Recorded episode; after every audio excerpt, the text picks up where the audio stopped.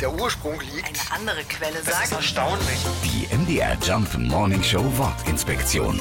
September.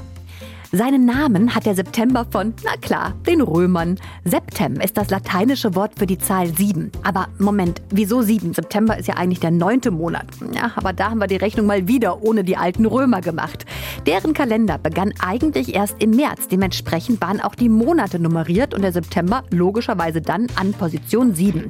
Als die Römer dann den Jahresbeginn auf den Januar gelegt haben, war der September plötzlich der neunte Monat. Verschiedene römische Kaiser haben dann versucht, den Monat zu ihren Ehren umzubenennen. Germanicus, Tacitus oder sogar Augustus. Sie merken schon ein ziemliches Chaos. Das war dann selbst den Römern zu wild und so hat sich bis heute der ursprüngliche Name des Septembers gehalten. Und das mit den Zahlen ist ja auch irgendwie gar nicht so wichtig.